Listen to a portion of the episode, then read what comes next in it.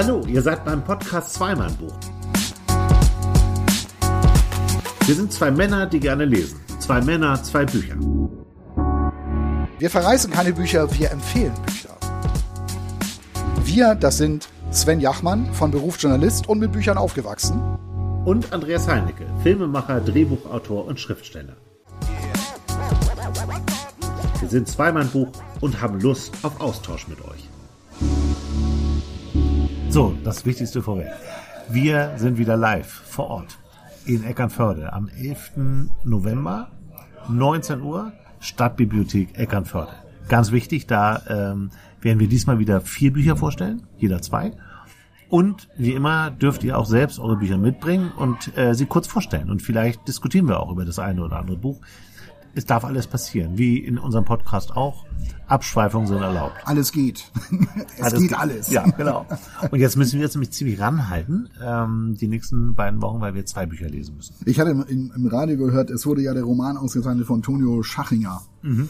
Äh, Echtzeitalter, glaube ich. Echtzeitalter. Ja, ja, ne? ja. Ähm, und äh, die Redakteurin vom Deutschlandfunk meinte, ähm, ja, das war ja so eine Auszeichnung, könnte sie jetzt relativ wenig mit anfangen. Äh, Gerade von der Frankfurter Buchmesse, äh, wenn da ein Preis vergeben wird an das, an das Buch des Jahres, dann müssen das eigentlich andere Bücher sein, sollten Debattenbücher sein, mhm. Bücher, die so ne, das aufgreifen, worüber jetzt, worüber sich die Gesellschaft mit beschäftigt. Ja. Ähm, und da hätte es doch noch ganz viele andere tolle Bücher gegeben. Und äh, ja, ich finde, äh, ne, und, und die, die Frankfurter Buchmesse sollte sich mal überlegen, wohin, wo, wohin jetzt, also was sie mit ihrem Preis eigentlich will, mhm. weil eigentlich hatte sie ja schon mal so diese Debattenbücher ausgezeichnet, jetzt eben halt dieses Buch. Ja, das sei zwar ein äh, tolles Buch, aber eben halt doch nur so eine Coming-of-Age-Geschichte irgendwie. Ja. Ähm, und da sollte man sich doch mal generell Gedanken machen, was man jetzt mit diesem Preis eigentlich will. Aha, interessant. Ja, fand ich auch interessant. Auf der anderen Seite denke ich so, ja, da war jetzt eine Jury am Werk, die haben zig Bücher gelesen. Und warum denn nicht einfach mal ohne diesen Hintergedanken, das muss aber so die und die politisch, gesellschaftlich bedeutende mhm. Message mhm. haben, mhm. einfach mal ein Buch würdigen. Mhm. Sehe ich auch so. Also, ähm, ich, also, also das sehe ich total so, ähm, dass die Frankfurter Buchmesse unheimlich politisch ist, ist seit Jahren so. Ja. Und dass sie dieses Jahr natürlich unter dem Schock des Nahostkonflikts stand, ist auch völlig klar. Es sollte ja eine ähm, Autorin ausgezeichnet werden, ähm, äh, eine palästinensische äh, Autorin. Das haben sie dann ja zurückgezogen. Also nicht den Preis, aber die Verleihung zurückgezogen. Hat für wahnsinnige Diskussionen gesorgt natürlich. Ja. Ähm, sagen aber natürlich äh, aus Sicherheitsgründen. Ähm, und dann wiederum äh, kann man es verstehen. Äh, sie nicht auszuzeichnen, da, da hat jeder sicherlich eine eigene Meinung zu. Ähm, ich finde, äh, dass man sie hätte auszeichnen sollen. Wenn das ein Buch ist, was die Leute so begeistert hat, dann muss es bitte auch ausgezeichnet werden. Ja, klar. Ähm, und äh, jeder Palästinenser bedeutet ja nicht gleich die Hamas. So, finde ich. Und äh, so muss man das, so muss man das auch sehen. Ja, ich. ja. Richtig. Klar, wird jetzt Diskussionen geben, wahrscheinlich kriegen wir einen Shitstorm deswegen, aber man muss ja trotzdem nochmal sagen dürfen, wie man es empfindet. Also, aber der Preis ist ja, wie gesagt, auch nicht zurückgezogen worden. Ja. Ja, das fand ich ganz interessant. Also ja, muss dieser Preis unbedingt irgendwie sowas aussagen. Ich bin ehrlicherweise ganz froh, ehrlich gesagt ganz froh, wenn ich Bücher lese, wo die Themen mal nicht vorkommen. Ja, es gibt, und das spoiler ich jetzt mal für mhm. unsere Eckernförde-Ausgabe, darüber sind wir nämlich drauf gekommen, am 11. kommt da bitte hin. Wenn ihr hier in Norddeutschland seid und wir wissen, wir haben viele in Norddeutschland, die, vielleicht liegt es auch ein bisschen an unserem norddeutschen Akzent, äh, kommt da hin. Äh, wirklich, ich, äh, wir würden uns total freuen. Und es ist geht, immer lustig. Es geht nicht um diese beinharten Themen. Es geht wirklich nur um die Bücher, die wir dabei haben. Die Alle. wir gut finden. Ja, genau. genau. genau. Und ich ähm, sage, ich, ich spoiler jetzt mal was. Ich werde den, der, der, der unabhängige Buchhandel vergibt auch jeden, jedes Jahr einen Preis. Und ich werde das Buch vorstellen, was diesen Preis bekommen hat in diesem Jahr. Ich werde aber jetzt nicht sagen, welcher es ist. Okay. Das will ich lesen. Wenn ich das schlecht finde, wird es nicht stattfinden, aber das glaube ich nicht. Ich glaube, dass das gut ist. Ja, dann lass uns doch mal zu den beiden Büchern kommen, die wir jetzt äh, mit dabei haben. Übrigens auch wieder Bücher, die uns begeistern. Wir reden ja nur über Bücher, die uns begeistern, um ja. das nochmal ganz klar zu machen. Keine Verrisse. Nein, das weil können, die sinnlos sind. Ja, genau. Sind sie auch. Ja. Und das können andere besser. Die sind da geübt. Aber ich gucke mir das auch gar nicht an, weil es mich überhaupt nicht interessiert. Ja. Es sei denn, es ist irgendein Bestseller, wo man jetzt sagen muss, ah, den würde ich gerne lesen. Und ich höre, warum der schlecht sein soll das ist was anderes. Ja, könnte eine Warnung sein. Ne? Von könnte eine Warnung sein, aber da muss ich mir dann auch nicht in einer Viertelstunde anhören, warum das schlecht ist. ist doch so. Also ich habe seit langem mal wieder eine, Biograf eine, eine Biografie dabei. Ja. Ähm, diesmal die Biografie eines Strafverteidigers, von dem ich vorher noch nie etwas gehört habe, aber eigentlich sollte man schon längst mal von ihm was gehört haben. Also ihr habt wahrscheinlich schon von ihm gehört. Mustafa Kaplan heißt der.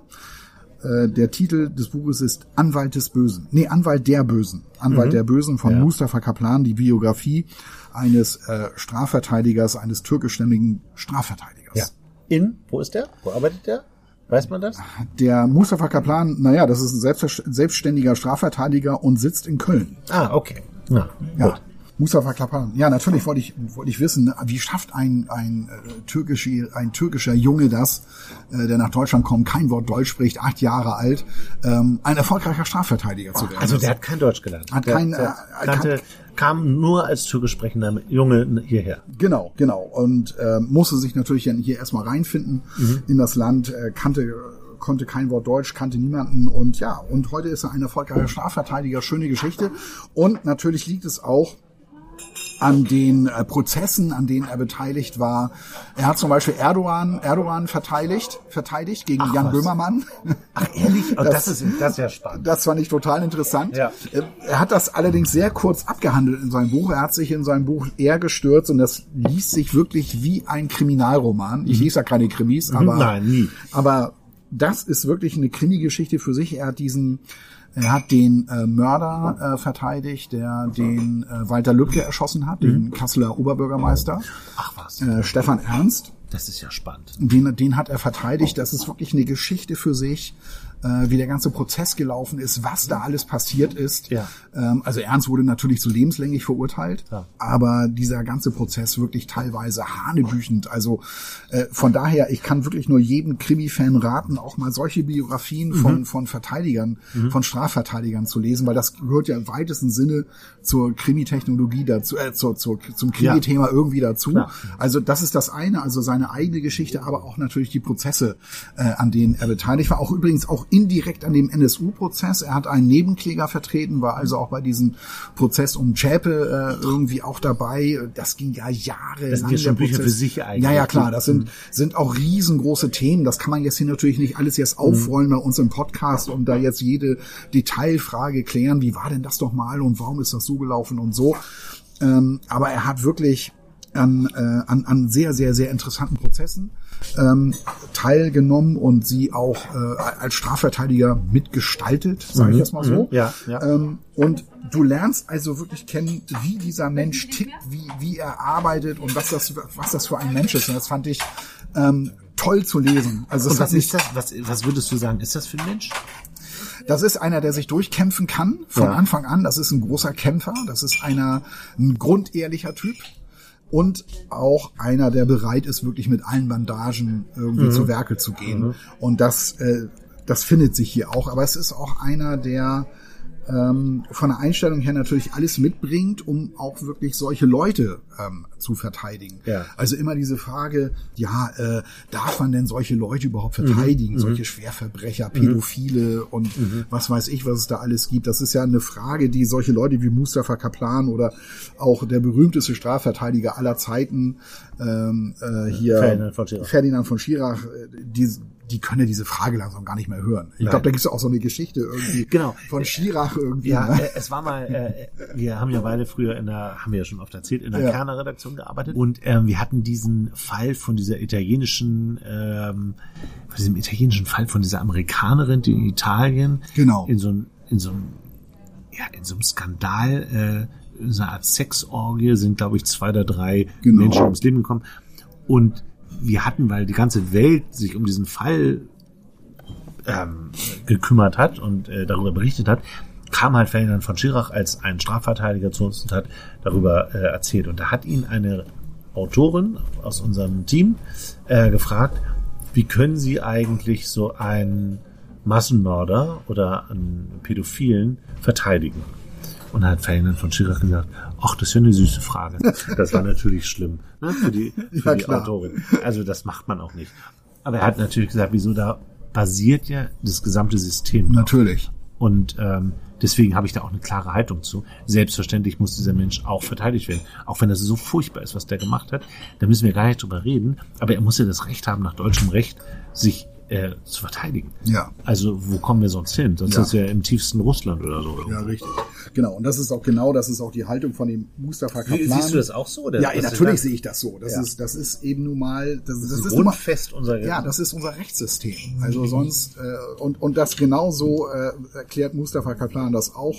Ich bin stur. Ich bin einer, der sich nicht vorschreiben lässt, wen er vertreten darf und wen nicht, mhm. sagt er. Ne? Und er sagt auch, es gibt nur Mandanten, für die du der letzte Anker bist. Es geht nicht um gut oder böse, es geht darum, dass Richtig. du für jemanden der Anker bist. Richtig.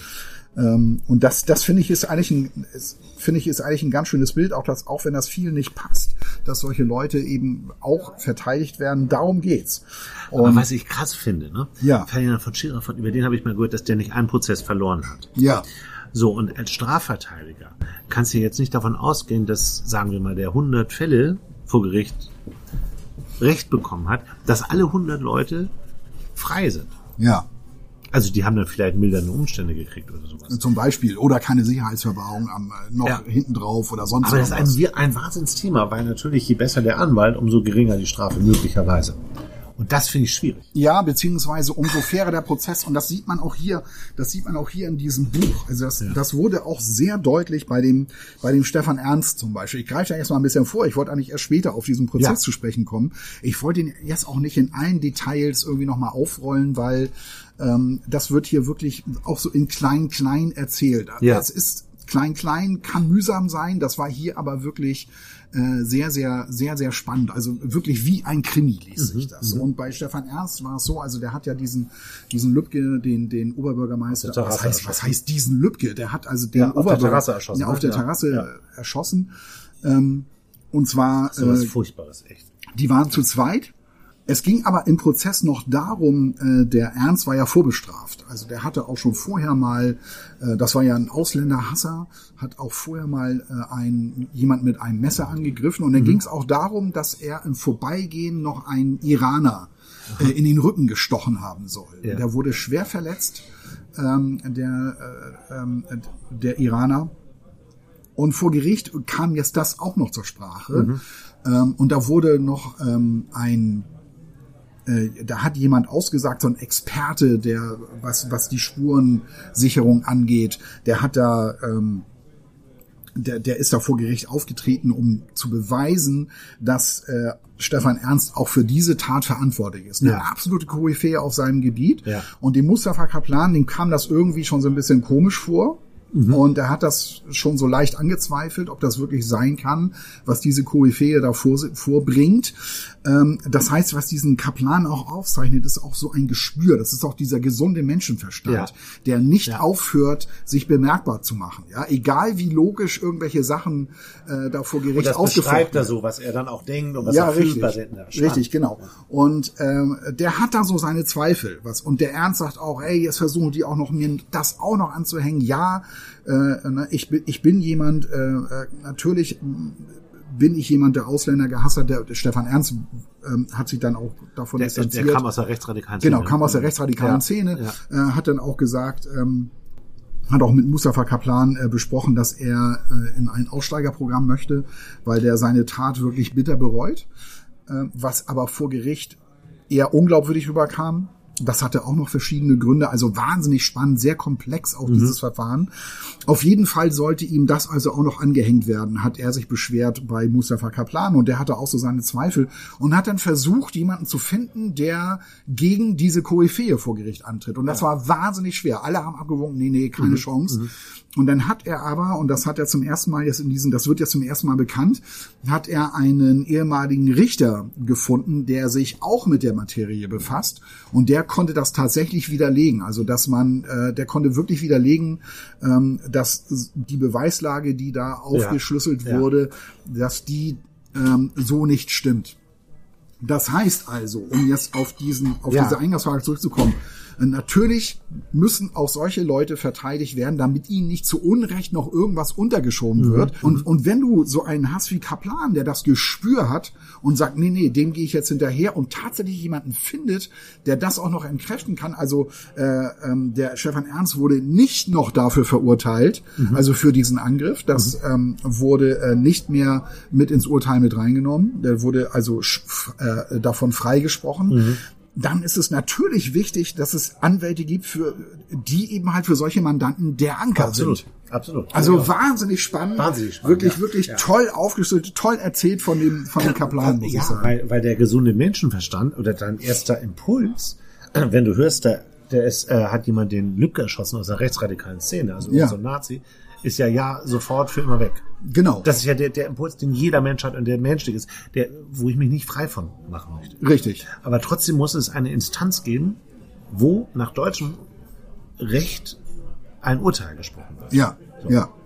Und das Besondere Und da Fall, muss alles auf den Tisch. So. Ja, klar, genau. Es muss alles auf den Tisch. Ja. Und das war auch das, was Kaplan immer zu, zu dem Stefan Ernst gesagt hat. Sie müssen hier endlich reinen Tisch machen. Sie müssen ja. jede Frage wahrheitsgemäß beantworten, weil das Problem war, dass dieser Stefan Ernst vorher Geständnisse abgelegt hat, widerrufen hat, nochmal widerrufen hat und damit völlig seine Glaubwürdigkeit verloren hat, weil der einfach falsch beraten wurde, weil ähm, der auch Anwälte hatte, die selber aus der rechtsradikalen Szene war. Also das war hanebüchend. Es war hanebüchend, äh, bis dann, bis er dann ähm, Kaplan engagierte als sein Verteidiger und der dachte natürlich auch als, als äh, am Telefon dachte er hört nicht richtig, weil er meinte, sie wollen einen türkischen Anwalt ja, stimmt. Ein türkischer Anwalt, ja. der sie in dieser Sache vertritt, das kann doch nicht ihr Ernst sein. So ungefähr. Ja. Ne? Also, und er hat also Ernst wirklich dazu bewegen können, äh, wirklich wahrheitsgetreu auf, auszusagen, alles aufzuschreiben, wie es wirklich war und sich vor Gericht jeder Frage zu stellen. Ja. So, also das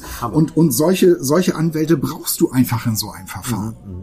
Aber ähm, ich wollte eigentlich anfangen, genau. Ich man muss, ich finde, wenn du das so erzählst, ne, ja. wenn man wenn man das versucht zu erklären.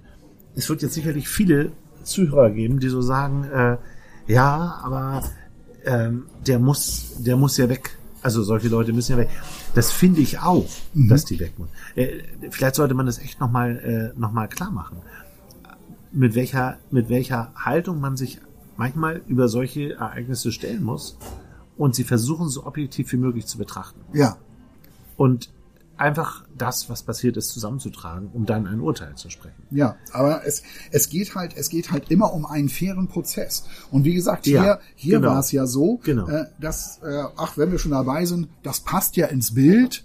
Äh, da hat ja schon andere mit dem Messer angegriffen, dann den äh, den mhm. ja dann wohl auch. Mhm. Ne, um dann so eine Koryphäe ranzuziehen, der das auch noch stützt, mhm. so dass man ihm das auch noch unterschieben kann. Ja, das finde ich, kann es nicht sein. Nee.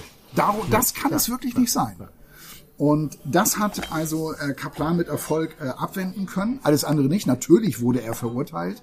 Natürlich hat er lebenslang bekommen. Was ja richtig ist und was, was äh, ja, klar. Äh, ähm, aber lebenslang heißt in unserem Land, ja, nach 15 Jahren kann es sein. Nach 15 Jahren. Nach 15 Jahren kann es sein, dass eben 15. diese, ja, ja, dass diese Leute wieder freikommen wegen guter Führung, weil sie glaub, äh, glaubhaft äh, gemacht haben, dass sie ähm, sich davon abgewendet haben. Ja, aber ja, aber es gibt auch äh, RAF-Terroristen, die gerade freigelassen worden sind. Furchtbar. Und die haben mehrere Menschen umgebracht. Ja. Ja. Na, also äh, die, die Option gibt es immer und die gibt es auch bei dem äh, rechtsradikalen Stefan, Stefan Ernst, der den Oberbürgermeister von Kassel mhm. auf seiner Terrasse erschossen hat. Ja. Ich wollte aber nochmal auf die Haltung von, von Kaplan heraus, weil Kaplan erzählt nebenbei auch immer noch so Geschichten, wo ich denke, wow, das ist, müsst, da, allein daraus müsste man eigentlich schon wieder einen Kinofilm machen. Mhm. Denn um das, um das nochmal zu untermauern, äh, seine Haltung zu untermauern, erzählt er diese Geschichte. Im Jahr 1951 verteidigte ein einstiges NS-Opfer dann vor dem Münchner Schwurgericht Karl Friedrich Wickelmeier einen ehemaligen SS-Mann, der in Dachau den äh, Kommunisten Josef Götz erschossen hatte. Bastian erreichte, dass der Angeklagte zu lediglich sechs Jahren Freiheitsstrafe verurteilt wurde. Also unglaublicher Fall. Ja. Dass ausgerechnet der ehemalige KZ-Häftling Bastian den SS-Schergen Wickemeyer in einem Strafverfahren verteidigte, empfanden viele als irritierend. Auf die Frage, weshalb gerade er den einzigen NS-Wachmann vertrete, antwortete Bastian mit einer simplen Feststellung. weil ich Rechtsanwalt bin und dass ausgerechnet ich Wickelmeier zu verteidigen habe, stellt für mich den Sieg des Rechtsstaats dar. Also ziemlich, das ist schon ziemlich radikal. Ne? Sehr radikal, ja. Muss ich auch sagen. Und Kaplan sagt nur, der Mann hat mir aus der Seele gesprochen. Oh, okay. Also das ist, das ist ganz klar die Haltung von Kaplan, warum er, warum er das macht mhm. und warum er für Mörder, Vergewaltiger, Drogenhändler, Pädokriminelle sozusagen in den Ring steigt. Mhm. Sagt er auch was ab? Sagt er auch an irgendeiner Stelle, den verteidige ich nicht oder die Habe ich hier noch nicht gelesen. Nee. Also habe ich, habe ich jetzt so, kann ich mich jetzt nicht dran erinnern. Also ich meine, das sagt ja allein schon seine Auflistung. Ich habe schon viele Mörder, Vergewaltiger, Drogenhändler und Pädokriminelle verteidigt, aber ein Neonazi noch nicht. Das war auch für mich ein Novum. Ja noch ganz kurz zu seiner Biografie. Ich glaube, dann äh, sollte ich das auch schon beenden, weil das wird wirklich, glaube ich, super sehr, spannendes Thema. sehr, sehr lang, weil wir haben noch nicht über Böhmermann gegen Erdogan Stimmt, gesprochen. Müssen wir noch machen. ich finde es aber so spannend. Lass uns darüber reden. Ja, okay. Ähm, ich fand das, ich fand das natürlich super interessant. Also als achtjähriger Junge kommt er nach Deutschland. Also der ist, der ist aufgewachsen wirklich in der, wie man auch so leicht abfällig immer sagt, in der tiefsten Türkei. Ja. Also in einem Ort, das war schon nahe der syrischen Grenze, 3500 Kilometer von Köln entweg. Ich habe mir das extra nochmal angeguckt, weil seine Eltern mit dem Auto nach Köln gefahren sind. Seine ja. Eltern sind ausgewandert, wow. also die haben ihn erstmal zurückgelassen beim Großvater. Ja. Äh, sind also ähm, ja, vorher nach Deutschland gefahren. 3500 Kilometer mit dem Ford, schreibt Mustafa Kaplan. ähm, und äh, er kam dann später nach Deutschland, wuchs er erstmal seinen Großvater auf für, für ein paar Jahre. Ähm, und äh, er hielt, die Kölner, hielt den Kölner Dom immer für eine Moschee. es ist eine sehr katholische Na, seine Eltern gingen schon, also sein Vater ging schon 1969 nach Deutschland. Er kam 1976 nach Deutschland. Mhm. Da war, wie gesagt, acht Jahre alt im Ford Kombi nach Köln. Die Fahrt nach Köln geriet zu einer, geriet zu einer Mordstortur. Nachts versuchten wir zu viert im Wagen zu übernachten. Nach dreieinhalb Tagen erreichten wir schließlich unsere Wohnung. Die Rieksdorfer Straße im rechtsrheinischen Mühlheim zählte nicht gerade zu den Kölner Vorzeigeadressen. Es war eher ein sozialer Brennpunkt. Eintönige Mietshäuser reihten sich aneinander. Ehrlich gesagt war ich total enttäuscht, als wir dort ankamen. Und ich habe mich wirklich gefragt, okay, wie macht er das jetzt? Ja. Ne? Also der ist acht Jahre alt, spricht kein Wort Deutsch, kommt dann in die Schule. Er sagt auch, ne, ja, da gab es keinen Sprachunterricht. Das wurde für dich mhm. alles nicht organisiert. Ne? Es waren die 70er Jahre, ne? Ja, es waren die 70er Jahre. Also, das war ja genau. schon eine Zeit, wo, wo viel Einwanderung stattgefunden hat. Richtig. Aber das ist natürlich nicht mehr vergleichbar mit heute. Ja, klar. Und er war auch so der einzig türkischstämmige äh, Junge in der, in der, bei ihm in der Schule. Ja. Ähm, und er sagt dann, ne, er hat Deutschland über dick und doof, er hat Deutsch über dick und doof kennengelernt. Und, und ich glaube, das ist wirklich wahnsinnig wichtig. Das habe ich neulich auch nochmal gehört. Äh, neulich wurde eine Schule in Horst ausgezeichnet. Mhm. Ähm, und da hieß es, ähm, das Besondere ja, an der habe ich gehört. Ja, das Besondere an, ja, das Besondere an der Schule ist, also das gehört mit dazu, dass die Schule jedem Schüler das Gefühl gibt, du kannst es hier packen. Ja. Und so Toll. eine Lehrerin hatte er. Ne? Also trotz aller Schwierigkeiten, trotz trotzdem er noch nicht Deutsch sprach, schreibt er, hatte er eine tolle Klassenlehrerin, die ihm das Gefühl gab, du kommst hier durch, du ja. kannst es schaffen. Und ich glaube, das ist wahnsinnig wichtig mhm. für diese ganzen Integrationsprozesse. Absolut. Die Lehrer, die da sind. Ja, ja ne? absolut. Dass Und, die auch dafür brennen. Genau, genau. Ja. Und, äh, und natürlich noch die ganzen anderen Schwierigkeiten, die er so hatte, dass äh, ne, diese ganzen Vorurteile, auf die er da stieß, Türken stinken und so weiter. Ja, ähm, das hat er, hat er auch alles mitmachen müssen. Er ist dann mhm. schlichtweg im Unterricht aufgestanden, hat dem Typen, der gesagt hat, eine Ohrfeige gegeben mhm. und dann mhm. war Ruhe. Mhm. Er war sowieso, er konnte sich immer gut wehren. Das war auch sehr, sehr wertvoll für ihn, glaube ich. Gerade auch, äh, es gab auch so eine Szene, wo sich vor ihm jemand aufgebaut hat auf dem Schulhof und ihn angegriffen hat, ihn vermöbeln wollte und er hat einfach zurückgeschlagen und dann mhm. war Ruhe. Mhm. Also das war das war in ihm so drin. Also mhm. es ist so ein, so ein, ein Gerechtigkeitsgefühl. Ja, ja, es ist ja ja, ist auch so ein Gerechtigkeitsfanatiker. Er ist aber auch ein Kämpfer und der ist auch so einer, der sich da nicht unterkriegen lässt und auch keine Angst hat. Mhm. Das das hat ihm, glaube ich, auch sehr geholfen. Der hatte einfach keine Angst. Mitschwimmen oder untergehen, mitschwimmen oder untergehen, eine Devise, der ich mich fügte. Mhm.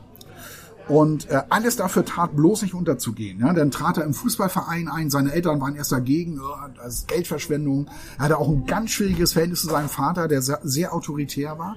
Ganz im Gegensatz zu seinem Großvater, bei dem er erst aufgewachsen ist. Mhm. Auch damit hatte er zu kämpfen ähm, dadurch, dass er eben halt auch in Fußballverein eingetreten ist, ja, besser kannst du dich natürlich nicht ja. integrieren. Nee, klar. Und klar, das klar. war natürlich, dadurch, Überhaupt dadurch Mannschaftssport hat er das, ist, ja. ist, ist äh, so elementar. Richtig. Da muss investiert werden, äh, aber gut, ist jetzt ein anderes Thema. Ja. Aber äh, Riesenthema. Ja, ich glaube, wir erzählen da jetzt auch, wir erzählen da jetzt auch nichts Neues, aber hier, aber das so zu lesen von so einem Typen, der ja. auch so erfolgreich ist als, genau. als Anwalt und äh, ja, gibt noch eine schöne Anekdote. Sie sind dann jedes Jahr, äh, jedes Jahr im Sommer zurück in die Türkei gefahren. Ja. Ne, weil das war jetzt eine Familie, die hat es jetzt irgendwie geschafft, hat es auch zu Geld gebracht. Mhm. Die haben sehr viel den Leuten so mitgebracht, der ja.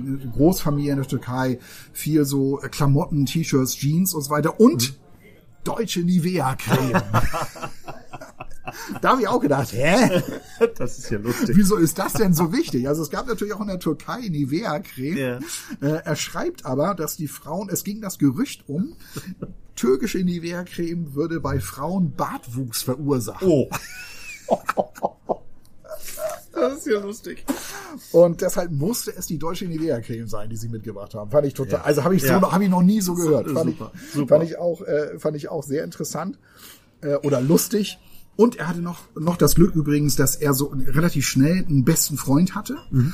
ähm, so dass er auch schnell Anschluss hatte. Und mhm. mit dem besten Freund äh, ging, kam er dann auch auf die nächsthöhere Schule und so weiter und so fort. Also ähm, hat es, hat es wirklich geschafft, sich da, sich da in Köln zurechtzufinden ja. und eben auch kam dann aufs Wirtschaftsgymnasium, hat Abitur gemacht und konnte dann eben äh, Jura studieren. Er hatte auch Interesse an, an äh, Journalistik. Mhm. Dann hätte er aber nach Dortmund gehen müssen. Er wollte aber in Köln bleiben, mhm. äh, schreibt er ähm, und deshalb ähm, hat er sich überreden lassen. Ja, dann studier doch Jura. Ja.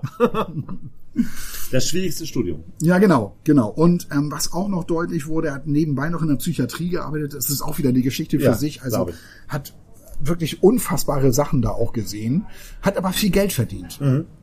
Und da wird auch so deutlich, wie diszipliniert er auch war. Ne? Also er hat ganz klar gesagt, okay, da studiere ich, da arbeite ich und da habe ich frei.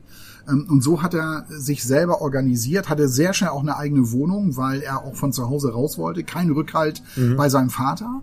Äh, der, die sind dann nur aneinander geraten. Äh, gab auch einen Zwischenfall mit einem Professor, wo er Strafrecht gehört hat. Ähm, da flog irgendwie so eine Schwalbe irgendwie runter, mhm. genau auf den Professor zu, blieb dann da liegen. Die hat er dann liegen lassen mit dem Wort nach, das können ja die türkischen Putzfrauen hier wegmachen. Oh Gott. Und dann ist er wutentbrannt raus runter zum Professor, hat gesagt, warum haben Sie das mit den, warum mhm. haben Sie das gesagt? Der Professor wusste darauf nicht zu erwidern, war ein angesehener Professor an dieser Uni. Äh, Im Nachhinein wurde noch bekannt, dass auch viele andere Studenten rausgegangen sind. Ähm, und der Professor hat sich dann aber auch bei ihm entschuldigt, hat das nochmal klargestellt und auch sowas hat er dann, äh, hat er eben halt. Erlebt. Also ich glaube, es gibt da nichts klarzustellen, ehrlich gesagt, aber. Naja, es, er musste sich halt entschuldigen. Das, naja. Also das ah, meine okay. ich mit klarstellen. Ah, okay. Na, er hat dann auch ja. nochmal vor versammelter Mannschaft dann auch gesagt, ja ähm, und äh, na, dass das ein Fehler war, das sozusagen, hat sich da entschuldigt. Und ich muss ja immer sagen, ne? Ja. Ich will das jetzt hier nicht zu politisch machen, ne? Ja. Aber ich muss ja immer sagen, dass wenn jemand sowas sagt, ne? Und dann hinterher sagt, ja, du ist mir so rausgerutscht, das ist so ein bisschen wie die Zahnarztnummer von März oder von. Ja. Da, da steckt ja schon eine Haltung hinter. Ja. Ich, ich finde immer, ähm, ja, ähm, der entschuldigt sich ja im Grunde nur für die Öffentlichkeit. Ja. In Wahrheit für sich selbst ja eigentlich nicht. Weil das ist ja, der hat einfach mal gesagt, was er gerade empfindet. Ja. Und solche Leute machen mir total Angst. Ja, richtig. Und ähm, das kannst du ja nur aus der Welt schaffen, indem du sagst, ey, ich ja. bin da voll übers Ziel hinausgeschossen. Es tut mir ja. wahnsinnig leid, ich entschuldige mich ich dafür. Ich weiß gar nicht, wie das passieren konnte. Ja, ja. genau. Und äh, ich wollte noch mal kurz was vorlesen, um dann, dann wird noch mal deutlich, wie er tickt. Mhm. Also er ähm, ist dann tatsächlich ist dann Anwalt geworden, hat ähm, seine beiden Staatsexamen abgelegt und das war der Moment, wo auch sein Vater, äh, wo, er hatte seinem Vater erzählt, von seinem Vater kam dann nur die Antwort gut gemacht und legt ihm die Hand auf die Schulter. Geil.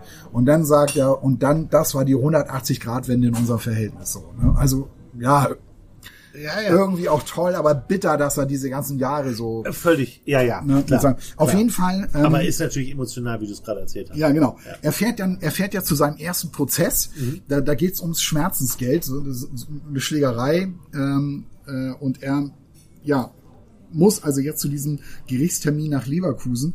Und ja, kurze Anekdote, um zu zeigen nochmal, wie dieser Mustafa Kaplan wieder, wieder wirklich tickt. Ne? Mhm. sind zehn Minuten übrigens. Hm? Von Köln nach Leverkusen sind zehn Minuten. ja, mit der Bahn. Ja, klar, ist ja nur über die Brücke. Ja, ja, da geht ja alles ja, über. du darfst stören. Komm mal her, stör ruhig. Wir müssen umbauen. Wir müssen umbauen? Genau, wir brauchen den Tisch und ihr kriegt den Tisch. Ah, okay. Ah, wir kriegen einen großen Tisch. Wir kriegen einen großen Tisch. Okay. ja, dann ziehen wir schnell um. Ja? Ja, Also ein Augenblick, alles runter und Also sag mal einfach, was wir jetzt machen sollen. Okay. Komm, können wir weitermachen, ne? Okay. Weißt du noch, wo du warst? Genau. Äh, So. Leverkusen. Er will nach Leverkusen fahren. Riesenreise. nee, jetzt ist über die Brücke rein. Also er hat die Bahn genommen. Während der Zug sich meinem Ziel näherte, äh, fiel mir siedendheiß ein, dass ich ja noch meine weiße Krawatte binden musste. Das Erscheinen vor Gericht ohne das Ding wäre ein No-Go gewesen. Allerdings wusste ich nicht, wie man das Teil um den Hals drapierte. Hilfe suchend schaute ich mich um. Da ge- begegnete mir der Blick einer älteren Dame. Wären Sie so freundlich, mir zu helfen, fragte ich etwas verzweifelt und deutete auf den Schlips in meiner Hand. Die Frau lachte. Natürlich, kein Problem, lautete ihre prompte Antwort, bevor sie dann die ersten Anweisungen erteilte. Ziehen Sie mal das Sakko aus, das Hemd bitte zuknöpfen und den Kragen hochstellen. Süß. Also da, das zeigt so ein bisschen, wie er, wie er so tickt. So, Ja, ne? ja, Irgendwie ja. Ähm, ne? auf der einen Seite so, so, ja, so der energische Anwalt, auf der anderen Seite ne? hat Ja. er auch keine Scheu, da irgendwie zu so einer älteren Dame zu gehen, sich da die Krawatte binden zu lassen. Jedenfalls was seinen ersten Fall angeht. Der erste Fall auch ganz witzig, geht so um Schmerzensgeld. Er hat irgendwie 1000 Euro äh, gefordert. So aus dem Bauch heraus so. Ja. Und, und der Richter, so sagen, sagen Sie mal, äh, was ist denn das für eine Forderung? Das ist doch viel zu wenig. So. Und dann hatten sie sich dann am Ende auf 3000 dann geeinigt. Also, äh, also der hat da wirklich so sehr, ja, teilweise, ja, wie soll, wie soll ich sagen, merkwürdige Erlebnisse, Erlebnisse eines Anfängers gemacht. Ja. Ähm, aber das hat ihn nicht daran gehindert, also auch seine ersten Prozesse zu gewinnen und das hat sich schnell rumgesprochen und er wurde dann auch so schnell so, ja, ja, War denn der, war denn der selbst, oder ist denn der selbstständig, oder? ja, er hat, aber er hat in der eine eigene Kanzlei. Er hat eine Ah, eigene okay. Kanzlei gegründet, hat zuerst alles Mögliche gemacht, hat, sie, hat dann auch eingesehen, nee, das, das geht so nicht weiter, Ja. um sich dann auf äh, Strafrecht äh, zu spezialisieren. Ja. Und hier auch nochmal, das fand ich auch sehr schön, weil das macht auch nochmal deutlich, ähm, warum, warum das ausgerechnet Strafrecht. Dankeschön. gerne. Dankeschön. Wir haben Ja. ein Bier bekommen, deswegen sagen wir das. Er sagt nämlich, im Strafrecht konnte ich am meisten gewinnen. Es gab Gut und Böse, Hopp oder Top. Hast du Ärger mit der Polizei, mit der Staatsanwaltschaft, sitzt du im Knast, dann gibt es nur einen, der dir aus der Patsche helfen kann. Das ist dein Strafverteidiger. Klingt sicherlich wie ein trivialer Werbespruch, trifft aber letztlich zu. Mich reizte das Milieu. Einmal Unterwelt und wieder zurück. Immer wieder aufs Neue. Viele Fälle gewährten Einblicke in einen teils unfassbaren Orbit von Gewalt, Niedertracht und krimineller Energie. Mitunter entwickelte sich der Fall aber auch ganz anders. Das Blatt wendete sich, der vermeintliche Gangster entpuppte sich als Unschuldslamm.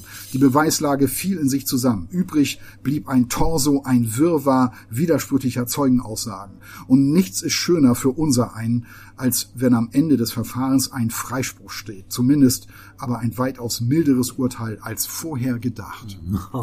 Also das, das Sehr gut. treibt ihn an. Aber das ist halt so dieser grundehrliche Ansatz, der mir, der mir wahnsinnig, Das wahnsinnig ist gut ja das. Entscheidende eigentlich, ne? dass das sehr authentisch ist. Ne? Ja. Er hat sehr ehrlich geschrieben, wie er die Welt sieht und ähm, was er erwartet äh, von sich und von, von anderen. Ja, genau, genau. Finde ich auch. Und, und er sagt auch, so wenn es darum geht, ähm, ne, irgendwann gehen ja so die Prozesse los und er ähm, sagt auch, also von, du musst da von Anfang an Stärke zeigen. Also er listet noch so ein paar Grundsätze auf, wie er so vorgeht. Einer ist eben von Anfang an Stärke zeigen, äh, aber auch eher so defensiv bleiben, nicht da so auf Teufel komm raus irgendwie auf Angriff schalten und da rumwüten vor Gericht, sondern äh, ganz klar gucken, okay, wo kann ich hier reinhaken, wo kann ich reingrätschen, denn aber auch mit aller Konsequenz und aller Härte. Und äh, so geht dieser Mustafa Kaplan eben halt vor. Und ja, das ist einfach, das ist einfach klasse geschrieben. Das liest sich einfach, einfach wahnsinnig spannend. Und jetzt nochmal Zu, Böhmermann. Zu Böhmermann. Jetzt will ich Böhmermann noch hören. er bekam, er so bekam, viel Zeit muss sein. er bekam tatsächlich den Anruf, weil er hat sich mittlerweile. Vielleicht fassen wir es nochmal kurz zusammen. Ja. Die Böhmermann. Aktion. Ach so. Er hat ja dieses Lied gemacht, ne? Und ein Ge- Gedicht. Ein hat er Gedicht, ein Gedicht, Ein er Gedicht geschrieben. Genau. Und darin hat er den türkischen Staatspräsidenten Erdogan aufs Übelste beleidigt. Mhm. Als Ziege hat er ihn, glaube ich, äh, genannt. Und was er. Nee, schlimmer. Schlimmer. Ja, ja. Okay. Ich glaube, das darf man gar nicht wiederholen, weil das ist mittlerweile Ja, untersagt. auch. Also Teile des, Gerichts, äh, des Gedichts Ja. sind ja tatsächlich verboten. Ja. Das Ganze hat ja eine Anmoderation. Böhmermann hat ja anmoderiert und Ja. hat dann dieses Gedicht vorgetragen. Und die Argumentation war ja immer, naja, man darf das Gedicht ja jetzt nicht einzeln bewerten, Mhm. sondern wichtig ist ja auch, was in der Anmoderation gesagt wurde. Ja. Und das auch ein Kunstwerk ist, oder? Ja, ein genau. Gedicht. Es das ist- war ja auch genau. äh, noch eine Diskussion. Es, ich. es, So. ist, es ist ein Kunstwerk, genau. Und ähm, Erdogan äh, ging dagegen vor und äh, Mustafa Kaplan hat dann einen Anruf bekommen aus dem Büro des Präsidenten. Mustafa Erdogan. Kaplan hat sich mittlerweile einen Namen gemacht, ne? also aus dem Büro von Erdogan, ob er sich vorstellen könnte, äh, den Präsidenten zu verteidigen in diesem, in diesem Prozess. Das hat er dann auch übernommen und sah darin, sah darin also die Chance. Erstmal fand der Böhmermann auch nicht so toll.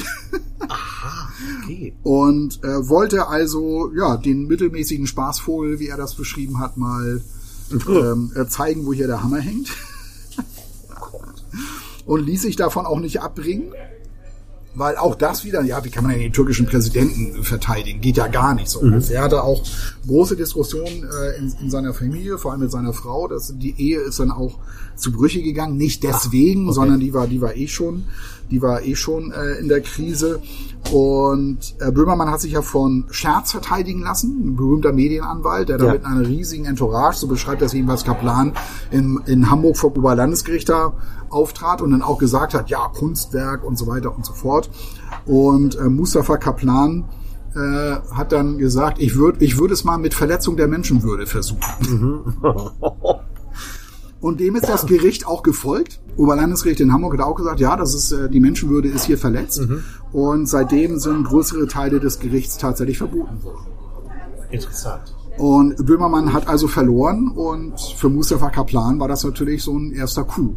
Also, oder halt ein, ja, ein großer Coup, kann man sagen. Spannend. Schöner Erfolg für, für Mustafa Kaplan in diesem Prozess. Also Erdogan zu verteidigen ähm, und dann auch noch äh, vor, vor Gericht das, das durchzusetzen und zu sagen, nee, hier ist die, hier ist die Menschenwürde verletzt worden.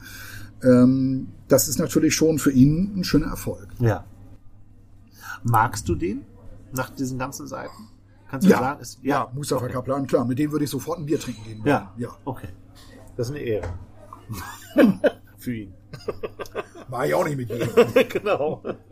wirklich, also allergrößten Respekt über halt, überhaupt dieser ganze Weg, den er geht, diese Biografie, die da auch hintersteckt, sich hier in Deutschland so zu etablieren und dann mit sich mit solchen Fällen zu befassen und so ein erfolgreicher Strafverteidiger zu Ja, werden. Äh, tolle Geschichte, also hat mir, hat mir extrem imponiert, habe ich extrem gerne gelesen. Ähm, und dafür, dass das so komplexe Gerichtsverfahren teilweise sind, ähm, dann mit äh, ja so rund 240 Seiten auszukommen, ähm, Ich finde es auch Klasse, erstaunlich, also- was du aus diesen 240 Seiten gemacht hast. ja, Hier jetzt in der letzten, in den letzten Minuten. ja, scheint dich wirklich sehr äh, beeindruckt zu haben. ja, kann ich, kann ich wirklich nur empfehlen. Da ist noch eine ganze Menge andere, andere äh, Geschichten sind da noch drin. Wirklich, liest sich wirklich überragend. Toll. Bei Monty Python würde es jetzt heißen, and now something completely different. ich habe es getan. Ich habe, ähm, weil ich ein bekennender John Irving-Fan bin, mich 1080 Seiten durch das neue John Irving-Buch gelesen. Ja. Ich möchte nicht sagen gequält, aber es gab quälende Momente. Nur bei John Irving ist es eigentlich wie immer, man wird immer belohnt, wenn man das durchhält. Ja. Und äh, das ist in jedem Buch so. Ähm, es gibt ein paar so für mich herausragende Bücher. Für mich war immer Owen Meany das äh, größte John Irving Buch. Aber äh, Witwe für ein Jahr äh, gab, wo wie er die Welt sah, Hotel New Hampshire, Gottes Werk und Torvalds Beitrag. Also alles Bücher, die ich verschlungen habe. Und der hat mich mein Leben lang auch so begleitet irgendwie. Ja. Bei Hotel New Hampshire, da war, ich, da war ich wirklich noch sehr jung. Und ich kann mich daran erinnern, dass ich sowas in der Form noch nie gelesen hatte. Und ich hatte ein bisschen mit mir gehadert, ob ich dieses Buch lesen sollte, weil eben es ist das dickste Buch, was er je geschrieben hat. Und mir haben auch die letzten beiden Bücher von John Irving offen gestanden nicht so gut gefallen. Ja. Er hat schon dieses Holzfäller Buch, ich weiß gar nicht mehr, wie das hieß. Und ich fand auch das letzte Buch hat mich jetzt nicht besonders begeistert. Nun hat er erzählt im Vorfeld ähm, in einigen Interviews, dass es äh, sein letztes großes Buch ist, sein letzter Roman.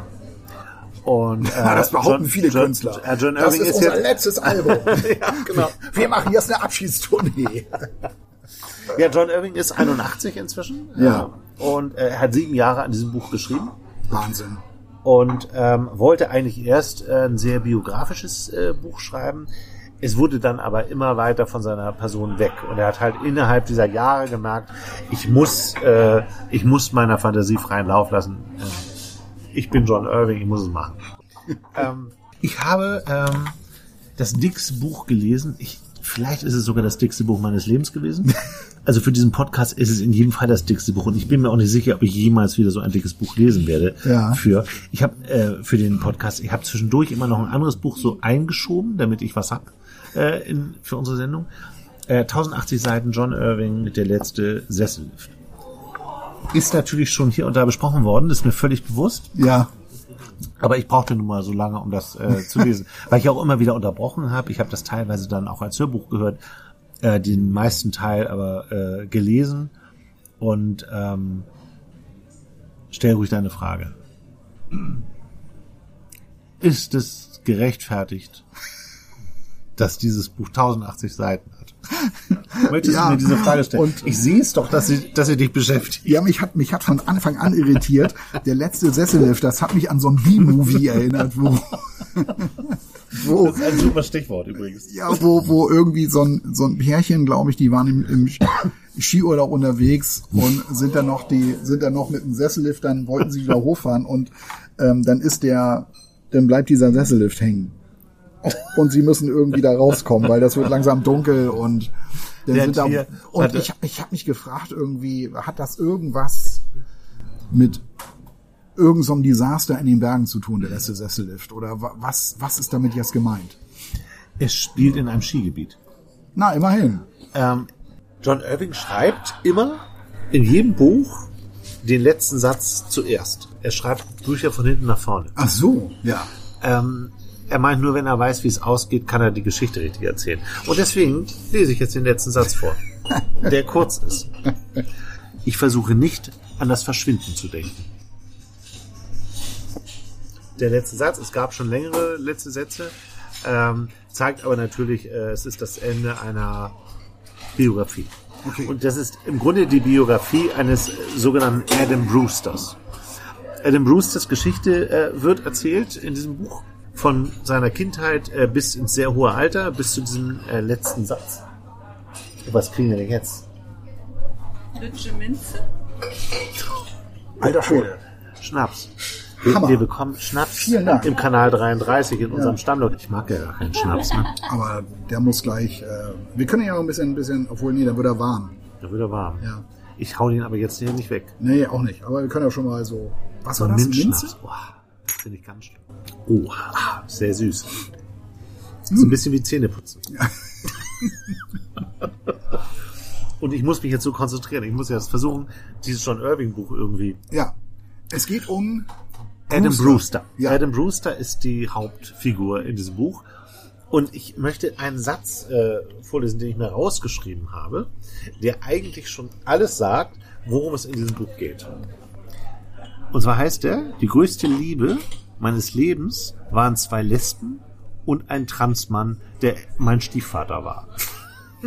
so, da kannst du dir mal so in etwa denken, worum es in diesem Buch geht. Es geht im Grunde, hat John Irving alles rausgeholt, zusammengefasst, was er, was ihn immer ausgemacht hat, aber sein Hauptthema ist einfach Gleichberechtigung von queeren Menschen. Hm, okay. Darum geht es in diesem Buch, in, äh, in großen Teilen in diesem Buch. Außer Adam Brewster, ist eigentlich niemand heterosexuell. Er ist der einzige heterosexuelle Mann in diesem Buch. Ähm, er wächst auf, äh, zum größten Teil bei, äh, bei, seinen, äh, bei seinen Großeltern, bekommt immer äh, Moby Dick vorgelesen. Moby Dick spielt in diesem ganzen Buch eine Riesenrolle. Das habe ich ja letztes Mal schon, schon mal so kurz äh, angekündigt. Ähm, Daraus kann er alles zitieren. Das kommt immer wieder vor. Ähm, eine, eine ganz rührende Szene ist, dass er das später als äh, älterer Mann nochmal vorgelesen bekommt und es dann äh, Zitate gibt daraus. Das ist so ein Buch, was sein ganzes Leben irgendwie äh, begleitet. Er hat eine Mutter. Sie ist eine Skilehrerin eigentlich, aber auch ja. eine ziemlich gute Abfahrtsski Fahrerin, Rennfahrerin. Rennfahrerin. Ja. Hat einen so ein, so ein Skirennen kommt zurück und ist schwanger und Adam wird geboren. Mhm. Niemand weiß, wer der Vater ist und sie sagt das auch nie. Auf die Suche begibt sich natürlich Adam Brewster irgendwann in diesem Buch und äh, wie das jetzt ausgeht, will ich jetzt gar nicht verraten. Also es äh, spielen viele dieser Rekorde äh, ja. eine große Rolle. Ich habe mit einer Buchhändlerin über dieses Buch ges gesprochen, die aufgehört hat, es zu lesen weil sie sagte, jetzt noch eine Abfahrt und noch eine äh, besondere Piste könne sie jetzt nicht mehr ertragen, weil es sie auch nicht interessiert. Ähm, es ist teilweise sehr detailliert. Ähm, ich fand das nicht so schlimm. Für mich war das eine neue Welt. Ja. Ähm, ich fa fand das auch spannend. Ähm, und man muss einfach mal so die ersten, und wir reden hier immer so von 100, 200 Seiten, die muss man einfach mal durchziehen. Und dann passiert nämlich in diesem Buch etwas, was diesem ganzen Buch eine vollkommen irre Wendung gibt. Ja also wir reden ja jetzt über die 50er Jahre. Ne? Also ja. da äh, fängt äh, Adam da Brewster noch aus Holz. Ja, genau. Und Adam Brewster, ähm, seine Mutter ist lesbisch. Das wird auch relativ schnell klar. Aber in den 50er Jahren lesbisch in Amerika, an der kanadischen Grenze, mal in Kanada, mal in Amerika zu sein, war natürlich äh, schwierig dazu zu stehen. Also Absolut. begibt sie sich auf die Suche nach einem Mann lernt auch einen, äh, einen Mann kennen, ein, einen ganz tollen Typen, den liebt man einfach in der Zeit. Was man vielleicht noch sagen sollte, was auch so typisch John Irving ist, die Leute, die da mitspielen, sind alle sehr klein. Und, und das, ist auch, das, das ist auch wichtig. Bei John Irving ist das immer, hat die, die Größe, hat immer eine, eine Rolle gespielt. Und sie lernt einen Mr. Barlow kennen. Mr. Barlow äh, heiratet die Mutter von Adam und in dieser Nacht hört, geht Adam in das Schlafzimmer und sieht, wie seine Mutter, Rachel, mit einer gewissen Molly Sex hat. Ähm, er äh, findet es verstörend, logischerweise. Er sieht sie auch in einer äh, Stellung, die scheinbar verstörend für ihn ist. Ihr neuer Mann weiß das offensichtlich, weil er wandelt sich innerhalb dieses Buches selbst zur Frau. Er ist nicht schwul, aber er macht eine wird langsam zur Frau in diesem Buch. Er wird langsam zur Frau. Also er, wird, er, er verändert sich. Er, er, fängt an, erst beginnt er dann so, operativ so abends oder? Ähm, auch irgendwann. Ähm, aber das spielt jetzt gar nicht so eine große Rolle. Aber er beginnt dann so Frauenkleidung äh, zu tragen und er wird dann auch irgendwann wird er Mrs. Brewster. Und äh, am Ach so, weil er, er seine Frau nicht verlieren will, oder? Nee, nee, nee, weil er das, das ist seine Neigung gewesen. Okay. Auch er ist übrigens sehr klein. Das ist sehr wichtig, deswegen verliebt sie sich eigentlich auch ein bisschen so in ihn. Also ähm, äh, Adams Mutter. und, und was auch sehr, sehr schräg ist, er hat eine Nichte. Nora heißt die. Ja. Und Noras Nichte ist auch ist lesbisch und ist mit einer gewissen M zusammen. Aber Nora ließ sich rückwärts Aaron. Aaron. Ach, du bist aber auch äh, hat aber damit nichts zu tun. Also sie, bleibt nicht... Nora, sie heißt einfach Nora. Okay, ja. ja. Das ist einfach eine Frau, äh, die ist lesbisch und ist mit und ähm, damit ist dann auch mit gut. M zusammen. Ja. Und die sind als äh, sie sind ein Comedy Duo, die sind sehr erfolgreich und die M äh, spricht aber nicht. M unterhält sich nur mit Gesten. Also sie, sie spricht kein Wort. Im ganzen Buch spricht sie kein Wort.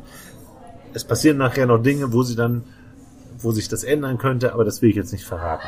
Und die haben eine Comedy-Show in New York und diese Comedy-Show heißt Zwei Lesben, eine spricht. Weil ja nur Nora spricht.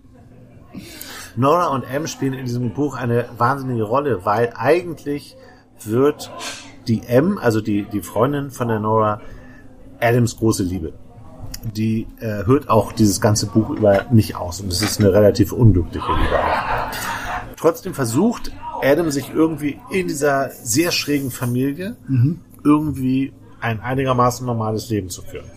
man merkt auch, er wird dann, er ist Schriftsteller, er wird sehr erfolgreich als Autor, ähm, bekommt viele Preise, äh, scheint auch sehr gut zu sein, aber er wohnt auch eigentlich immer noch mit seiner Mutter zusammen und mit diesen, und mit, mit Nora und mit M und er, und mit Mr. Brewster, der in New York lebt. Und er, er kommt eigentlich nie aus, aus diesem so richtig raus. Also er ist jetzt kein Mütter, Muttersöhnchen, aber diese Mutter ist so eine Überfigur. Ja. Und ähm, und hat ein, und da benutzt John Irving so eine, so ein Trick, weil ich so darüber nachgedacht habe, wie ist das, dass man immer so denkt, ja, das ist so ein Muttersüche oder dass der immer noch so da bleibt. Die sagt immer am Ende von einem Satz so Liebling. So. Und das ist natürlich, wenn der dann so 40, 50, 60 ist, irgendwie komisch, dass die immer noch so, und sie klärt ihn halt immer auf und sie begleitet ihn so durch sein ganzes Leben. Und man muss sagen, das Buch ist tragisch, aber es ist auch wahnsinnig witzig an vielen Stellen. Und ich möchte eine dieser sehr witzigen Stellen vorlesen. Äh, die sind nicht ganz jugendfrei, aber es ist wahnsinnig witzig. Mhm. Und zwar ähm, landet Adam, hat seinen ersten Sex. Und Adam ähm, hat wem? eine Frau kennengelernt, eine Caroline. Ja. Und Caroline hat eine Verletzung, eine Skiverletzung. eine Skiverletzung. Mit der landet er im Bett. Also man muss sich vorstellen, die sind jetzt in einem Haus. Ja. Er und Caroline sind oben und die äh, Mutter und die Oma, die zu der Zeit auch noch lebt, sind unten und ich möchte nicht sagen, hören zu, aber kriegen schon mit, dass da irgendwas passiert oben. Und ähm, Caroline, Caroline hat einen Gips. Ach, wie süß, meinte Caroline, als sie das sah. Sein Penis übrigens. Keine Sorge, du wirst schon noch größer. Als sie mir das Kondom überstreifte, wurde ich wohl tatsächlich etwas größer. Das ist eine neue Erfahrung für dich, hm? fragte sie. Mir war klar, dass sie damit nicht nur das Kondom meinte, aber ich bekam kein Wort heraus. Ich schaffte es gerade zu nicken. Da war sie bereits dabei, mich ordentlich auf der Matratze zurechtzurücken. Sie schien einem sorgfältig durchdachten Plan zu folgen. Ich beschloss, dass Caroline Mädchen ihres Alters mit Sicherheit voraus war. Allerdings hatte sie sich, um ihre Knie zu schützen, sie ist ja verletzt, ne? Eine Stellung ausgedacht, die für sie so neu war, wie für mich Sex überhaupt. Du bist unten nicht oben, wird schon klappen. Vielleicht hätte ich eine gelenkige kleine Yoga-Expertin die Stellung leichter bewältigt. Vielleicht hat sie sogar einen Namen. Aber Caroline war weder gelenkig noch klein. Als sie sich rittlings auf mich setzte, auf dem linken Bein kniend, das rechte ausgestreckt, rieb ihr Verband sanft an meinem Ohr. Es roch leicht medizinisch. Meine Arme waren an meine Brust gedrückt, die Hände in Gebetshaltung. Caroline senkte sich unsicher auf mich herab. Sie wirkte ein wenig wackelig und sie schien Schwierigkeiten zu haben, meinen Penis zu finden. Nicht, dass ich gewusst hätte, wohin damit. Sportlerinnen neigen zu Spielanalysen. Caroline würde später von dem anspruchsvollen Eintrittswinkel sprechen. Aber vorerst meinte sie nur, du musst mir helfen, dein Ding an die richtige Stelle zu kriegen. Eingeklemmt, wie ich war, hatte ich Schwierigkeiten, ihr Ding zu finden. Da doch nicht, sagte Caroline scharf. Ich versuchte nicht an Roses Ding auf unserer Dachtreppe zu denken. Das ist eine ältere Beziehung. Ja, so ist gut, sagte Caroline ganz sachlich. Selbst unter diesen stressigen Umständen fragte ich mich plötzlich, wenn auch nur kurz, wann ich je so glücklich gewesen war. ich lese noch mal ein, Teil, ein kleines Stück weiter, ja? Es war nicht Teil von Carolines Spielanalyse, was genau eigentlich schief lief, nachdem wir glücklich vereint waren.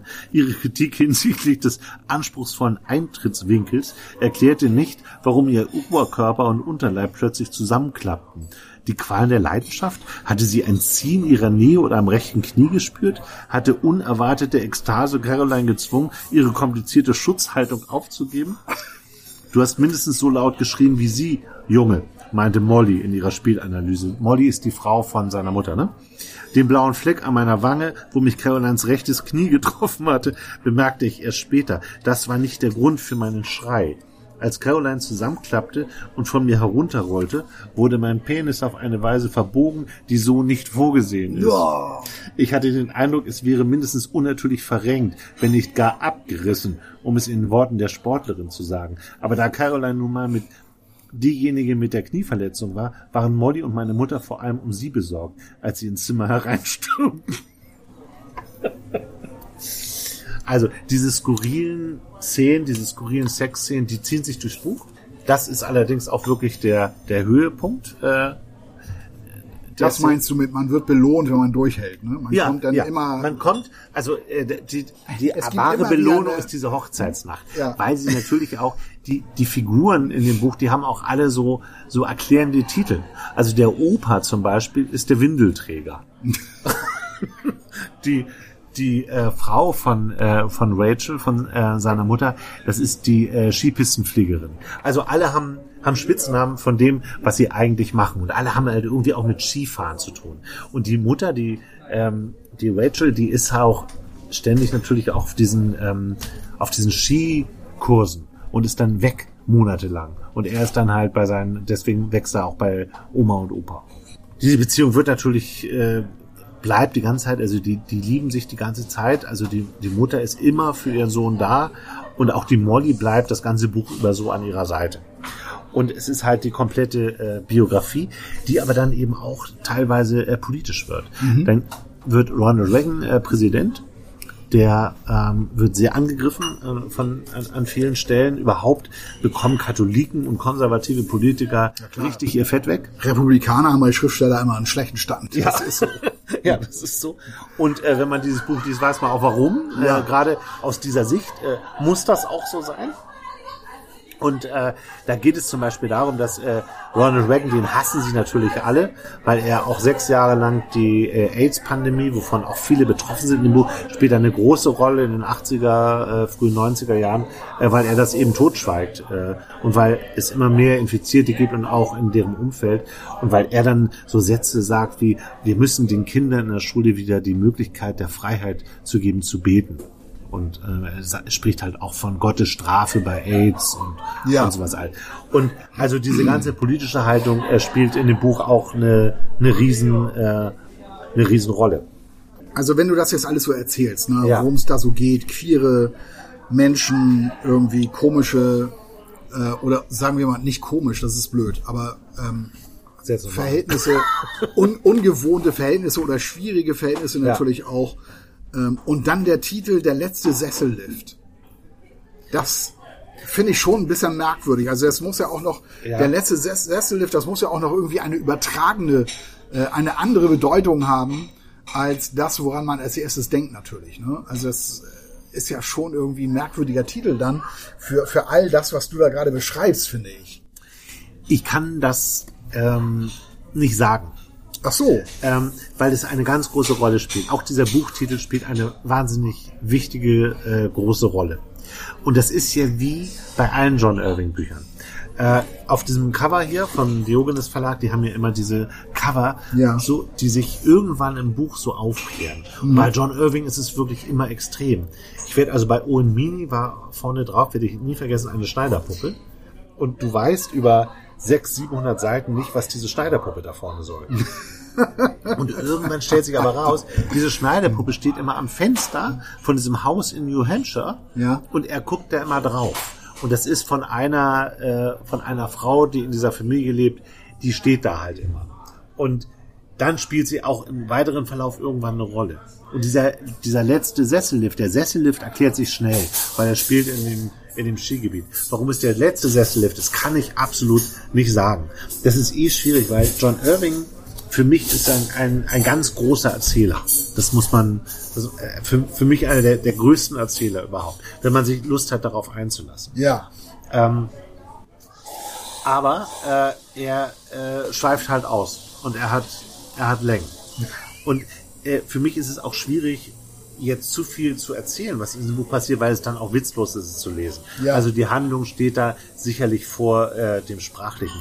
Ich habe oft beim Lesen dieses Buchs gedacht, das Coole ist eigentlich, dass man so Bücher eigentlich gar nicht mehr schreibt, wie John Irving das macht. Mit dieser extremen Ausführlichkeit, ähm, dem Leser so viel abzuverlangen, dass du Stunden, Tage, Wochen, Monate an so einem Buch sitzt und es liest und sich darauf so einzulassen. Ähm, das macht man ja heute irgendwie nicht mehr. Also die Erzählweise ist viel schneller. John Irvings Erzählweise ist immer noch langsam über die ganze Zeit.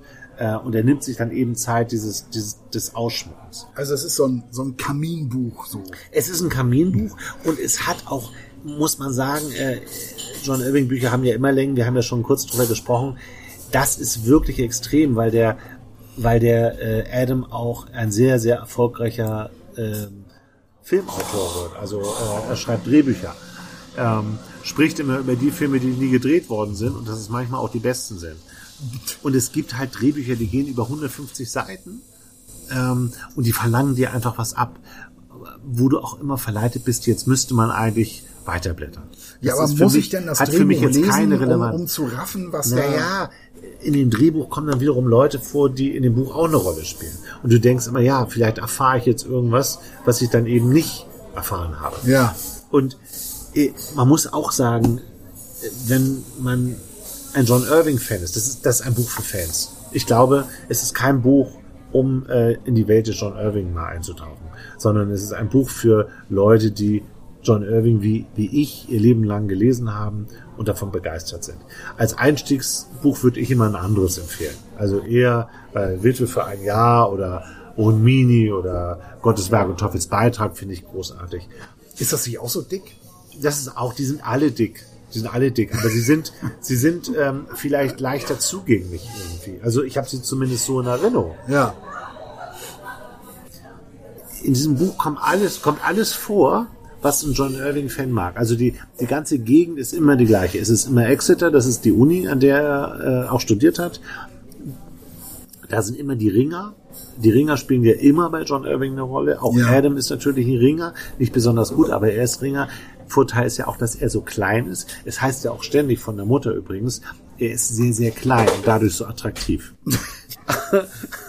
auch der Mr. Barlow, äh, der eine, eine Figur ist, die, ähm, der sich wandelt eben zur, zur Frau innerhalb dieses Buchs, ist eigentlich meine Lieblingsfigur in diesem Buch. Das ist ein so großartiger Mensch, der sagt so tolle Sachen, so kluge Weisheiten gibt er von sich und ist eben auch immer für, für Adam da und äh, ist einfach ein ganz toller Typ und hat dann Schwierigkeiten, ne? als dann, als es dann losgeht, dass er, das ist eigentlich eine ganz schöne Stelle, die kann ich noch mal, die kann ich noch mal kurz äh, kurz lesen. Ähm, als Frau war es für Elliot Barlow, also da ist er inzwischen eine Frau, ne? Als Frau war es für Elliot Barlow eine Last, dass 1977 Geschlechtskürzel auf dem US-Reisepass eingeführt wurden. Die Kennzeichnung ein M oder F erschwerte Transmenschen das Reisen ins Ausland. Mr. Barlow war ein M, aber sie sah aus wie ein F. Sich die Brüste abzubinden war eine schlechte Idee. Sie hatte sich auch schon Leibesvisitation unterziehen müssen. Besser war es, wenn die Schneeläuferin, so wird sie übrigens immer genannt, ein locker sitzendes Flanellhemd trug, kein BH und weite Jeans. In ihrer Anfangszeit als Frau setzte Elliot manchmal die Elektroepilation aus oder hört auf, sich zu rasieren, wenn sie nach Europa oder zurückflog. Also diese ganzen äh, Probleme, auch von Ausgrenzung, spielt in dem Buch äh, eine riese Rolle, eine riesen Rolle. Und man merkt irgendwie John Irving, dass, das ist irgendwie ein Thema für ihn offensichtlich. Und äh, ich habe dann ein Interview äh, gelesen von äh, John Irving, ja. wo er eben auch sagt, er hat äh, Geschwister äh, und sein, sein Bruder war auch schwul und er weiß eben, wie wahnsinnig schwer er das hatte in dieser Zeit. Und all das hat ihn eben inspiriert und auch äh, für so eine Gesellschaft sich jetzt nochmal einzusetzen, die ja eigentlich ist das, ist das Thema ja total modern. Ja, total. Ich wundere mich auch die ganze Zeit. Ich meine, er schreibt da sieben Jahre dran. Für mich ist so dieses mhm. Thema queer, das ist für mich erst so seit zwei, drei Jahren maximal. so groß geworden. Ja, ja, präsent. Ja, John Irving hat, äh, hat, hat damit ein Thema, ganz klar. Ähm, er ähm, hat einen Bruder und eine Schwester. Der Bruder war schwul, äh, soweit ich weiß. Und er fand das immer schrecklich, wie er ausgegrenzt worden ist, äh, sein Bruder. Und das muss man ja auch mal sehen. Das ist ja auch eine andere Zeit. Heute ist das ja gar nicht mehr so. Also ja, sicherlich ist das auch noch so, aber ja, äh, für mich weniger so als, als es als es äh, als es mal war. Ja. Und John Irving ist selbst ja Ringer, äh, deswegen weiß er ja auch so gut darüber Bescheid und, und sagt, es gibt nirgendwo so viele Schwulenhasser wie in der Sportlerszene. Mhm. Und ähm, das hat ihn wohl auch sehr äh, dazu inspiriert. Ich habe John Irving übrigens mal getroffen zu einem Interview. Ach krass, wo denn? Äh, das war in Hamburg im, äh, im Schauspielhaus, hat er, glaube ich, gelesen. Äh, das war zu seinem letzten Buch. Das war ganz spannend. Wir waren etwa zehn Reporter, also es war so ein bisschen eine Pressekonferenz, ne? war ja. kein eins zu eins Gespräch. Ja. Aber jeder konnte so seine Fragen stellen. Und ich habe eine lange Geschichte damals für das Büchermagazin, für das du ja auch arbeitest, äh, gemacht. Und ich fand das ganz spannend, weil John Irving über seine ganzen Figuren aus all seinen Büchern wie über reale Personen gesprochen hat. Der hat die ganze Zeit hat, als würden die alle um ihn rum leben und als wären die existent und er hat sie miteinander verglichen und hat ja. sie untereinander gemischt. Wenn du da nicht die John Irving Bücher gelesen hast, hast du keine Chance gehabt in diesem Interview. Der, der lebt, der lebt mit diesen Figuren in dieser Welt, die er selbst so erschaffen hat. Das, das, das war total spannend. Ja. Der ist wahnsinnig sympathisch und lustig, aber ein wahnsinnig abgedrehter Künstler auf eine Weise. So, wie, man es auch erwartet. Und da ist noch so ein Fun Fact, wie man so schön sagt.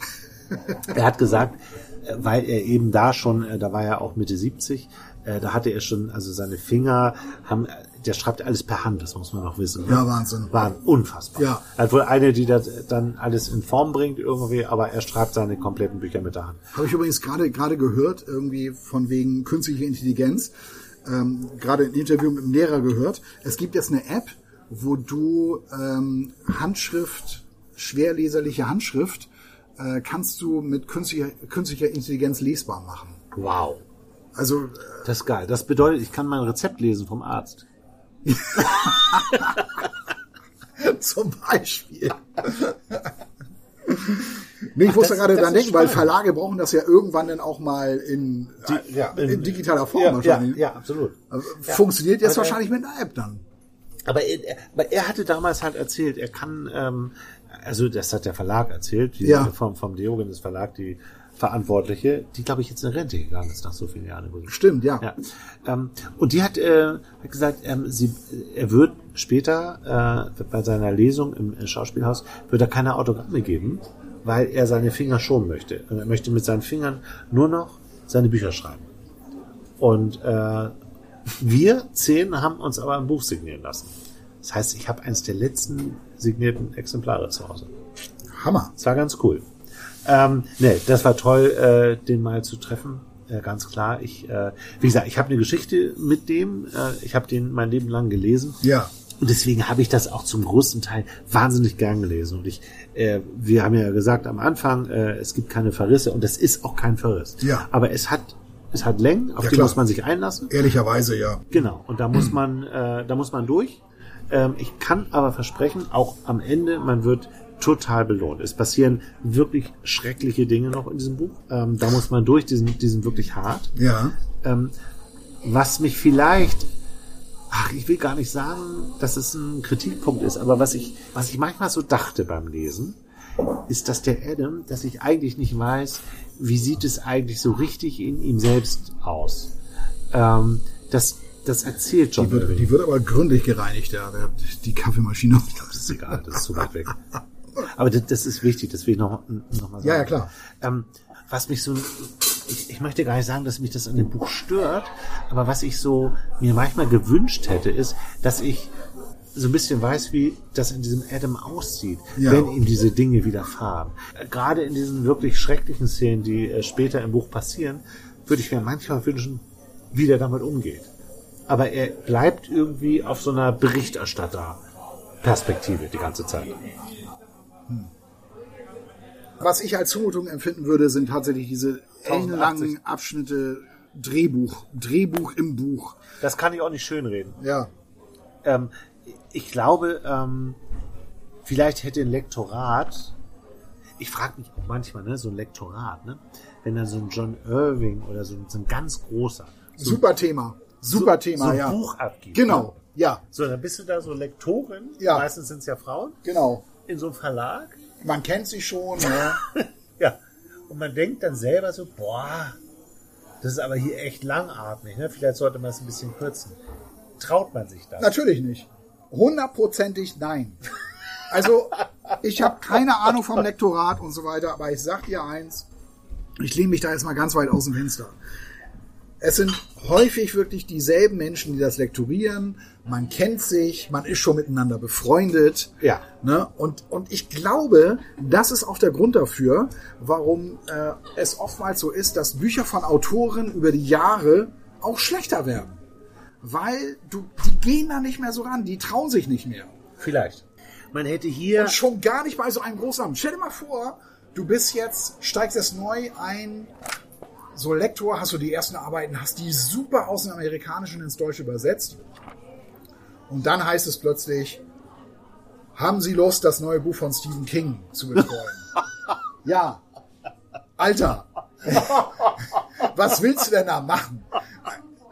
Willst du jetzt Stephen King sagen, du, äh, das müsste hier, Stephen, das müsstest Nimm du mal 200 Seiten raus, weil das hat wirklich Längen. Ja. Besonders hier das mit ja. da und da. Dieser Dialog. Da, genau. Ich, ich habe dir da mal so ein paar Stellen markiert. Die nimm mal bitte raus. Ja, ich glaube das auch. Ja. Und ich glaube, hier gibt John Irving, einer der größten Autoren des letzten Jahrhunderts, ja. gibt ein Buch ab und du denkst, boah, hier dieses lange Drehbuch, weiß ich gar nicht, was ich davon halten soll. Und vielleicht sprichst du es dann so ein bisschen genau. so zaghaft an. So zaghaft an. Ja. Don't know. Very important. Ja, genau, genau very, so. Very. Ja, ja, ja, genau so ist es gelaufen. Ja, 100 Pro. Glaube ich auch. Ja. War das unsere längste Podcast-Ausgabe? Wahrscheinlich, das kann sein. War ja auch, war ja auch unser dickstes Buch dieses Jahr. ja, aber ich glaube, du hast genauso viel über deins erzählt. Ja. Also, Leute, ich äh, macht euch selbst ein Bild, äh, wenn ihr mal ein halbes Jahr Zeit habt, lest es schon irgendwo. ähm, ich finde das Buch toll. Ähm, ja. Wie gesagt, sonst hätte ich es auch nicht empfohlen. Ähm, es gab Stellen, da habe ich ein bisschen gelitten, aber im Großen und Ganzen ist das ein großartiges Buch mit einem ganz, ganz tollen Thema. Und du bist und, immer wieder mit einer absurden Sexszene belohnt worden. Ja, überhaupt mit absurden Szenen. Ah, ja. Also jeder hat ja irgendwas. Mit jedem, mit jedem in diesem Buch stimmt irgendetwas nicht. Und das ist so typisch John Irving. Und das ist halt ja. wahnsinnig witzig auch. Äh, weil er das auf so eine skurrile Art und Weise erzählt. Und das macht Spaß. Super. Ja. Schön. Ja, das waren sie wieder, unsere beiden Bücher für euch in unserer aktuellen Folge. Mustafa Kaplan, Anwalt des, Anwalt der Bösen. Und John Irving, der letzte Sessellift. Ja. Und, äh, kommt nach Eckernförde. 11. November, 19 Uhr. Wir sind in Eckernförde live. Wir werden jeder zwei Bücher vorstellen, dann ein bisschen kürzer. Ne? Wir können nicht, wir können ja nicht eine halbe Stunde über ein Buch reden, dann sind ja zwei Stunden. Das mit, geht gar nicht. Mit noch äh, Gesprächen mit den Leuten, das, das geht nicht. Nein, nein, nein, dann müssen wir schnell zur Sache und schnell auf den Punkt kommen. Ja, haben wir noch nie geschafft, versuchen wir das mal. wir freuen uns jedenfalls auf unseren Live-Auftritt. Genau. Äh, Schreibt uns gerne, schreibt, besucht uns äh, auf Instagram bei Zweimannbuch. Wir sind, wir, wir sind bei Instagram äh, und könnt ihr uns auch jederzeit schreiben. Sucht euch einfach ein Foto aus und kommentiert es oder ja. schickt uns eine Nachricht. Wir freuen uns derbe. Wir freuen uns sehr. Ne, wir wünschen, und wir tauschen uns auch immer aus. Kurz ja. vorher sagen wir, hast du gesehen, was der geschrieben hat, der geschrieben hat? Ja. Wir wünschen natürlich auch Michael Koppen einen schönen Urlaub. Michael hat uns geschrieben, dass er demnächst in Sterzing sein wird in Südtirol. Oh, wie schön, da war ich auch. Im Schwarzen Adler. Ich kann den Schwarzen Adler empfehlen. Den Schwarzen Adler? Der Schwarze Adler hat ein tolles Restaurant. In Sterzing, oder was? In Sterzing. Ah, okay. In Sterzing. Ich war schon äh, zweimal in Sterzing, richtig zum Urlaub und zum ja. Skilaufen. Und da muss man immer über die Autobahn, also über den Brenner, rüber, ja. weil da die Abfahrt ist. Ach so. Da fährt man mit dem Sessellift quasi über die Autobahn. Nee, ehrlich? Ja. Das okay, ist das ganz hat, toll. Das, das habe ich noch nie erlebt. Ja. Und der schwarze Adler, ich weiß nicht, ob es den noch gibt, das ist sehr lange her, ja. als ich noch Skilaufen konnte. Ich bei der ersten Abfahrt beim Skilauf habe ich mir den, das Knie verdreht. Und dann ah. war der ah. Urlaub gegessen. Ja, ja. Fies, fies. Ich konnte ein Jahr nicht richtig aufstehen. Ehrlich? Ja. So lange hat das ja, gedauert? Ja, es hat wahnsinnig lange gedauert. Es hat nicht mehr aufgehört. Ja. Also, Sterzing ist toll. Gibt es auch eine sehr schöne Weinbar übrigens in Sterzing. Schreib uns doch mal, wie es war in Sterzing. Ja. Und es gibt tollen Wein übrigens. Es gibt tollen. Ja. Wir haben ja für uns den Gewürztraminer entdeckt.